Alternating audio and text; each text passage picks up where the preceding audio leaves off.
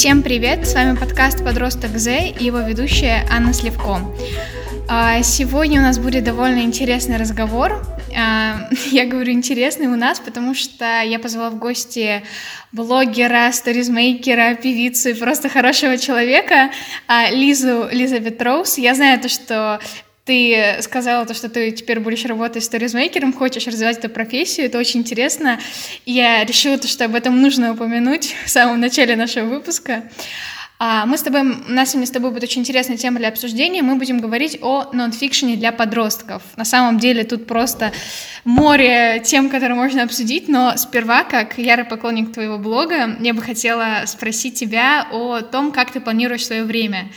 На самом деле я тоже, ну как бы постигаю эту науку, и когда я с утра встаю, открываю твою сторис, и, ну все, я такая, я не хочу сегодня ничего делать, сегодня буду отдыхать весь день. А открываю твою сторис, вижу, значит, твой план на день. я такая, нет, нужно что-то сделать, нужно посмотреть какую-нибудь лекцию книгу прочитать. В общем, я тобой безумно вдохновляюсь. Не могла бы ты немного рассказать о своей системе планирования и какие ты бы могла дать советы тем, кто только начинает э, планировать свое время и только учится этой науке? На самом деле, даже лениться и отдыхать иногда очень полезно, но про планирование в разные периоды своей жизни у меня разные цели какие-то в тайм-менеджменте, поэтому планирую всегда по-разному, отталкиваясь от своего состояния, от того, что для меня сейчас важнее, что у меня в приоритете. Сейчас я вывела для себя такую идеальную, так сказать, систему. Я делаю некоторые ограничения по времени, то есть у меня есть какие-то временные отрезки, которые я посвящаю определенной сфере. То есть, например, сегодня, ну, просто пример, сегодня с 10 до 13.00 я занимаюсь экзаменами. А, и так э, на разные сферы я делю разные периоды своего времени, mm-hmm. и получается, что я и могу погрузиться в какую-то сферу довольно сильно, но при этом есть смена деятельности, и поэтому моя энергия всегда на уровне, и я спокойно концентрируюсь на деле. Да, я слышала, то есть видела то, что ты, а, например, там сначала занимаешься там чтением, а потом ты, например, бежишь угу. к реке, да? Да. Ага, все, то есть смена деятельности тебе помогает как-то. Мне пере... да. Угу, Тут опять же все очень индивидуально, да. поэтому нужно отталкиваться от себя. Очень интересно, спасибо. Я на самом деле тоже стараюсь практиковать э, такие вот смены деятельности, но на самом деле у меня не очень много видов деятельности. Например, я не очень люблю бегать. Я после твоих историй захотела бегать, но все-таки у меня очень с этим трудно. Но я стараюсь там медитировать и заниматься йогой. На самом деле медитации очень помогают. А, да. Например, месяц назад я сдавала экзамен в одну школу, и перед экзаменом я час медитировала, просто без остановки, потому что меня очень я переживала.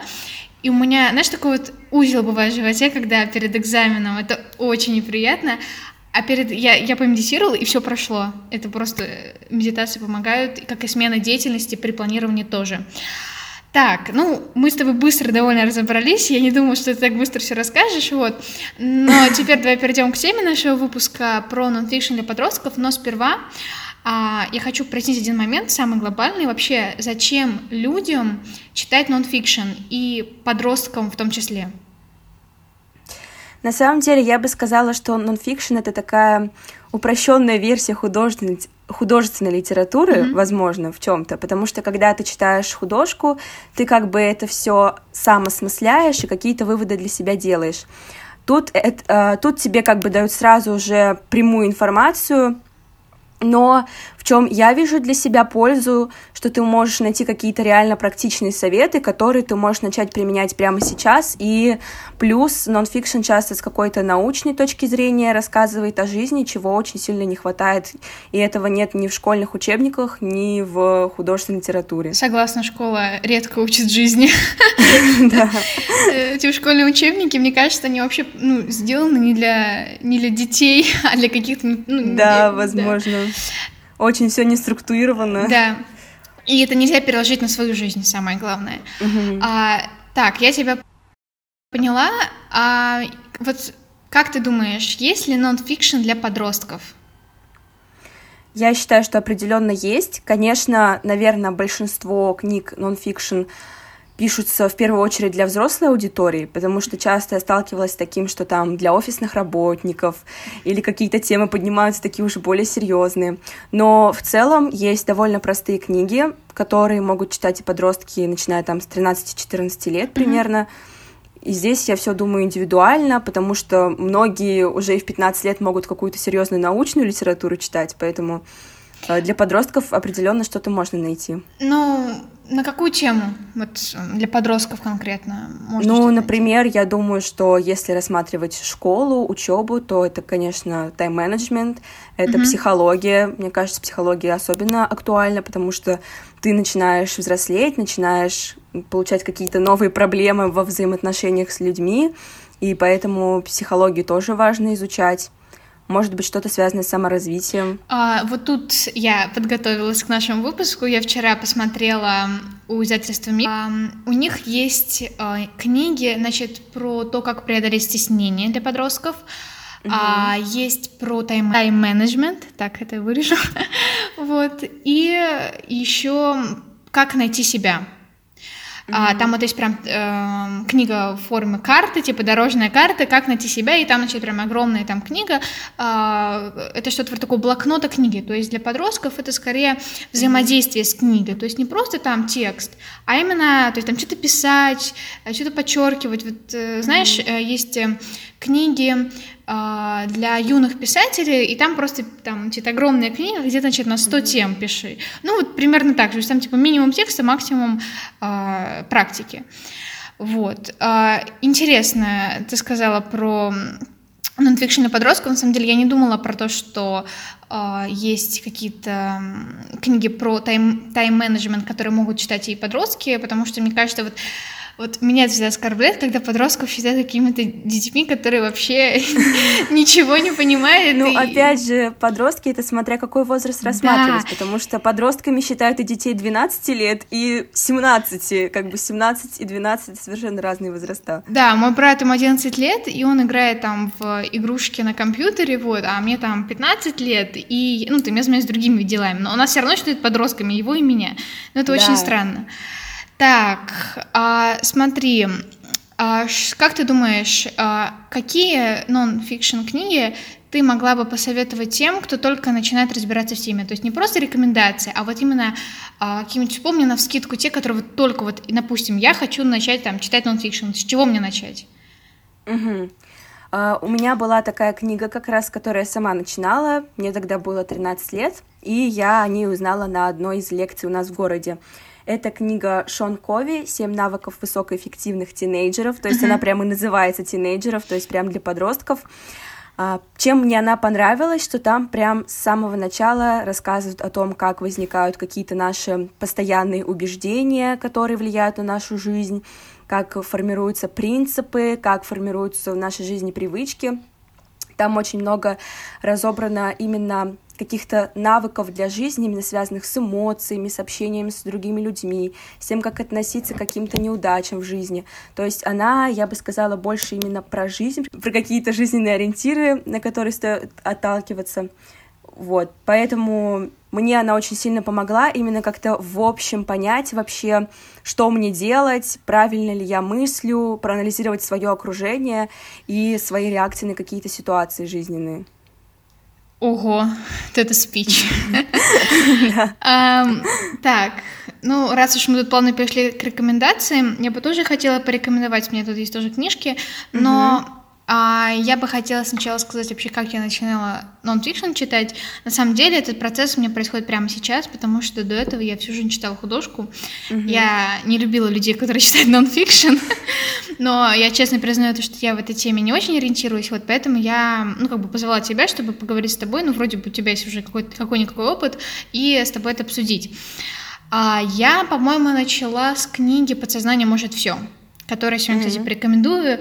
А, на самом деле, я вот все три книги, которые я э, буду рекомендовать, я только, по-моему, одну из них прочитала, все остальные я в процессе. То есть мне нравится главу в одной книге прочитать именно нон-фикшн. То есть я, в отличие от художки, люблю это смаковать. Это очень mm-hmm. интересно. А, так, э, значит, моя первая рекомендация это «Подсознание может все». Э, ну, ты наверняка не знаешь. Я слышала о ней, да. Да, она очень крутая. Я расскажу историю жизни. Кстати, у нас тут можно говорить истории жизни. Если что-то вспомнишь, обязательно рассказывай. Я люблю истории. А, опять же, опять же таки, повторюсь, месяц назад я сдавала экзамен важный, и перед этим экзаменом я прочитала эту книгу где-то за месяц, и там был, значит, такой совет, то, что представляете каждый вечер то, что ваш, э, значит, там, экзамен уже сдан, и он сдан на одни там пятерки. И представляете, вот какие вы эмоции испытываете, когда вы получаете это желаемое. И каждый вечер я представляла себе это, и каково же было мое удивление, когда я набрала достаточное количество баллов, чтобы пройти в, как раз-таки в учебное заведение, куда я писала этот экзамен. Поэтому я скажу это себе... Это очень круто. Да, я скажу себе, что визуализации реально работают.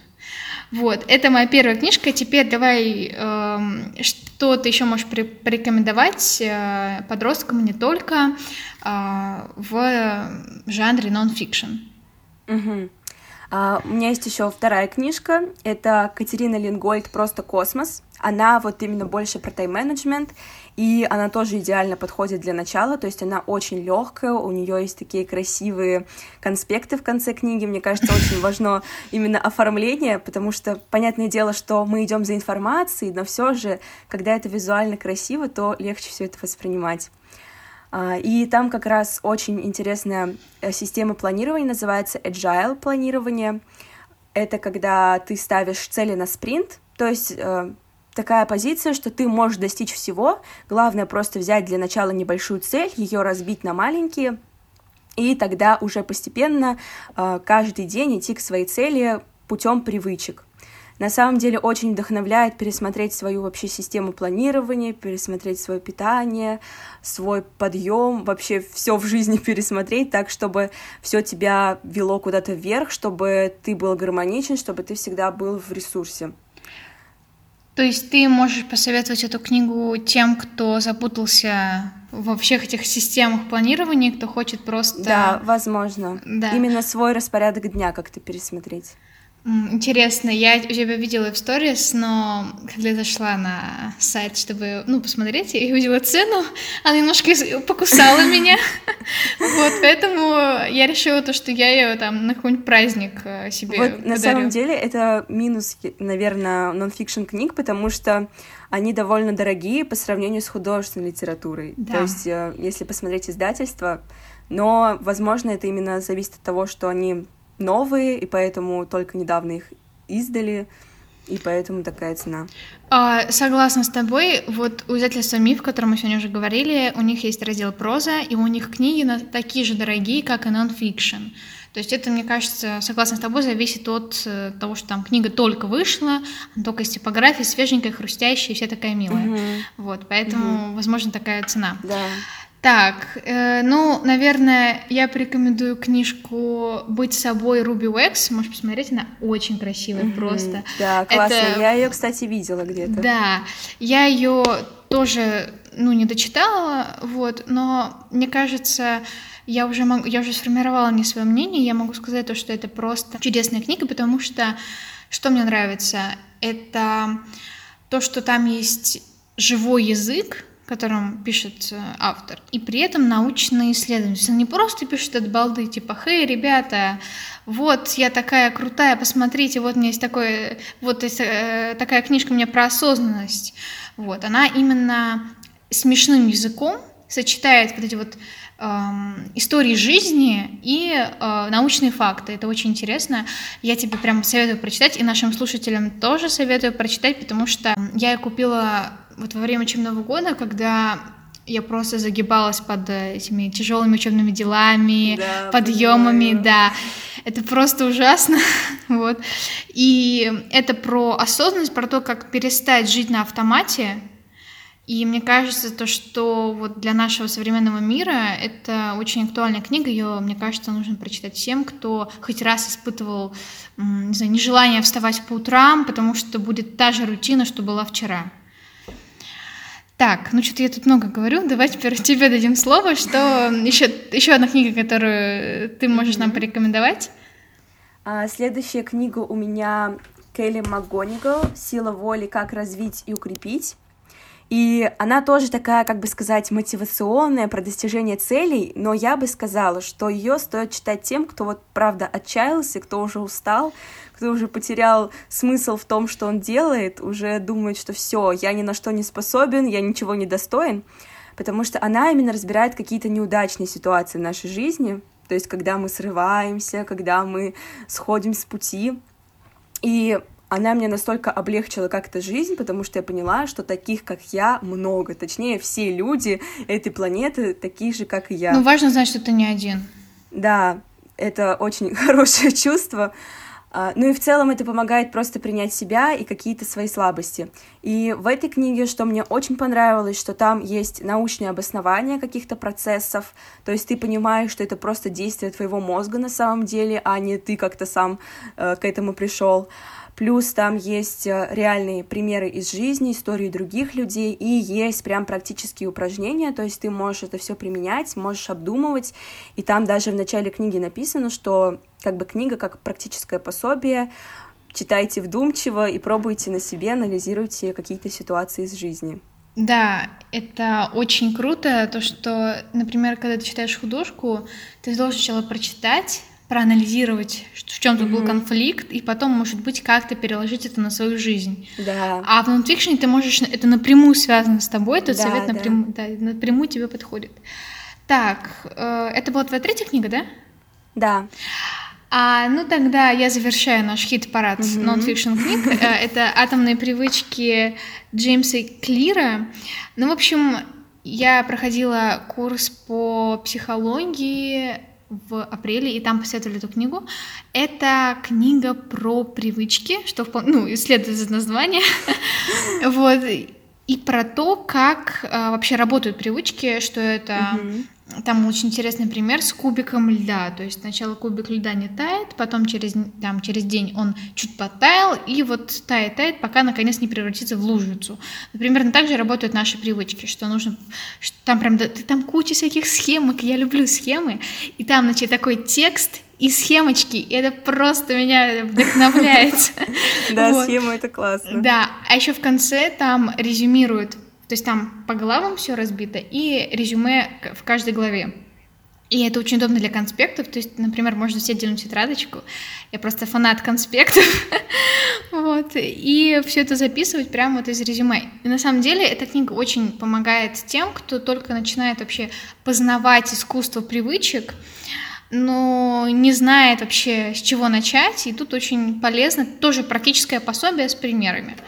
Вот, поэтому мне кажется, то, что это будет интересно всем, кто только начинает интересоваться этой темой. Хочу сказать о том, что мы очень много говорим про начинающих, а у меня сейчас появилась такая мысль. Я, например, сейчас читаю книжку Несы. Я думаю, такая популярная тоже книжка. И как бы я там не вижу никаких новых мыслей. То есть я к этому, ко всему уже пришла в своей жизни. Какие-то выводы просто я еще не успела для себя сделать, но они где-то зарождались. И как раз плюс нон-фикшн литературы, что иногда ты можешь перечитать, прочитать какую-то книжку первый раз, и для тебя не будет там никаких новых мыслей, но ты просто освежишь это, освежишь это в своей памяти, и это очень сильно может тебя вдохновить. Поэтому я лично всегда читаю какие-то мотивационные книжки, просто чтобы был какой-то настрой, то есть меня это заряжает. Mm. Я думаю, что есть еще такие люди, которых это просто заряжает. Здорово. Нет, я читаю нонфикшн э, книги не только потому, что меня можно зарядить, а, например, я их беру, когда мне вот прям совсем плохо, я хочу что-то вообще получить, какую-то информацию. То есть я иногда я стою от художки, беру нонфишн книгу, а там мне какая-нибудь классная мысль попалась. И вот я именно иду туда, за, иду туда именно за конкретными практическими мыслями и советами. Вот. Вот для каждого человека вообще э, все нонфишн книги, они разные для разных целей. Это да. тоже очень здорово. Это огромный плюс литературы в том, что она универсальна для любого человека, да. она подходит. у тебя есть какие-нибудь истории из жизни? Я люблю травить истории, связанные с нонфикшеном. Может быть, как-нибудь какая-нибудь забавная история, как ты вообще купила первую книгу. Не знаю, для меня это вообще всегда очень интересная тема для обсуждения. Ну, на самом деле, я могу рассказать историю про то, как я какое-то время отрицала нонфикшн, потому что решила читать русскую классику. Это интересная история. Да, конечно. А, просто есть люди, которые считают, что что-то должно быть обязательно лучшим. То есть что-то должно быть признано людьми самым лучшим и самым интересным. Например, художественная литература или какая-нибудь научная литература. И все должны этому поклоняться и считать, что это вот самое правильное и самое лучшее. Боже мой, ты говоришь просто мои мысли, когда я прохожу Горького на дне или, не знаю, там, Гоголя ревизор. Такая, почему это мне должно нравиться? Я не могу больше этого выдерживать. Я ненавижу ревизора. Почему должны его боготворить? Да, вот как раз культ русской классики тоже в этом заключается частично. А, и у меня был тоже такой период, когда меня постоянно переносило то в одну сторону, то в другую, то я считала, что вот русская классика — это то, что э, должно возвышать человека и делает его лучше, вообще нравственнее, духовнее, во всех сферах, в общем, развивает. Потом какое-то время я начала читать как раз нонфикшн, э, и я решила, что нонфикшн — вот это реально, вот эта тема сразу прокачиваешь себя, а не эти ваши какие-то сложные там метафоры, не знаю, сравнения. А, но просто к чему я это говорю, что есть люди, которые отрицают очень сильно нонфикшн, потому что, ну, я не знаю, но мне кажется, что он появился позже, чем художественная литература. И я считаю это неправильным, потому что все же, несмотря на то, что нонфикшн часто написан каким-то простым языком, это не делает его тупым. Иногда это правда наводит на какие-то новые мысли, и это стоит пробовать всем, прочитать какую-нибудь нонфикшн литературу. Класс, мотивирующая вот. твоя речь. Я прям побежала дочитывать книгу про осознанность. Покупать книжки. Да. Э, просить у родителей деньги. И так как у самой карманные закончились, к сожалению. Так, э, ну, раз уж ты рассказала какую-нибудь историю жизни, я тоже что-нибудь буду травить. А, на самом деле у меня точно такая же история, с, ну, похожая история с нонфикшн книгами. Я их тоже снач... Вот я была вот одним из тех э, людей, которые сидят в, в темном подвале и говорят э, то, что нет, нонфикшн это ничто, литература художественная это все. Только у меня была немножко другая тема. Я любила именно не художественную литературу. Вот только сейчас я начинаю приходить к любви, э, к любви к художественной литературе, потому что на самом деле меня всегда раздражало то, что люди возводят в культ того же Гоголя, я прекрасно понимаю mm-hmm. то, что есть люди, которые его любят, но при этом, например, я не поклонник Гоголя. То есть мне больше, например, нравится Чехов. И это нормально, но почему-то, когда я говорю, что не люблю Гоголя, на меня так смотрят, как будто бы, я не знаю, как будто бы я какую-то глупость сказала. Ну это же нормально, всем нравятся разные. Да, но вот это... В этом, вот... наверное, и смысл жизни во да. что мы все разные.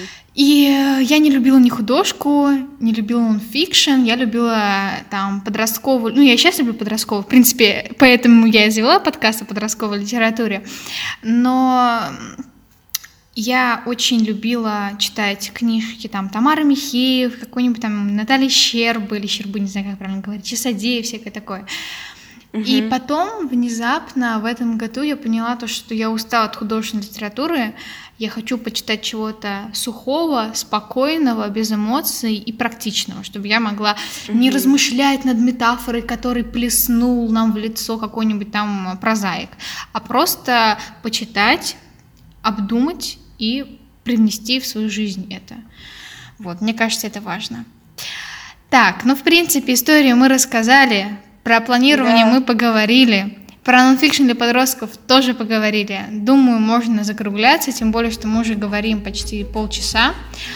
А, спасибо тебе большое, что согласилась со мной поговорить. Я... И тебе большое спасибо за приглашение, я была очень рада. Да, я надеюсь, что мы с тобой еще поболтаем, так как я только начинаю, вот, а ты, в принципе, открыта к общению. Я бы хотела с тобой еще поговорить о классике. Ну, не для подростков, а просто о классике, потому что это очень интересный вообще феномен в, вообще в нашей истории. Я да. Хочу с тобой все это обсудить, поэтому там через несколько выпусков можем с тобой снова встретиться. Давай. Так, тогда спасибо большое, что послушали нас, наш выпуск. Вы можете найти меня на Патреоне, на значит, Google Podcasts, на Яндекс Музыке, на Apple Podcasts. И вчера в ночи я нашла себя на Кастбоксе. Ура! Поэтому я теперь есть уже на скольких? На пяти платформах. Просто мне с математикой плохо, вот поэтому, поэтому э, присоединяйтесь. Э, э, ко мне на любой подкаст-платформе, которая вам удобна. Следите, следите за мной в соцсетях, там будет интересно. Я на этой неделе начинаю работу над Инстаграмом, поэтому присоединяйтесь, будет здорово. Спасибо, что послушали наш такой интересный выпуск, и увидимся на следующей неделе. Пока! Пока!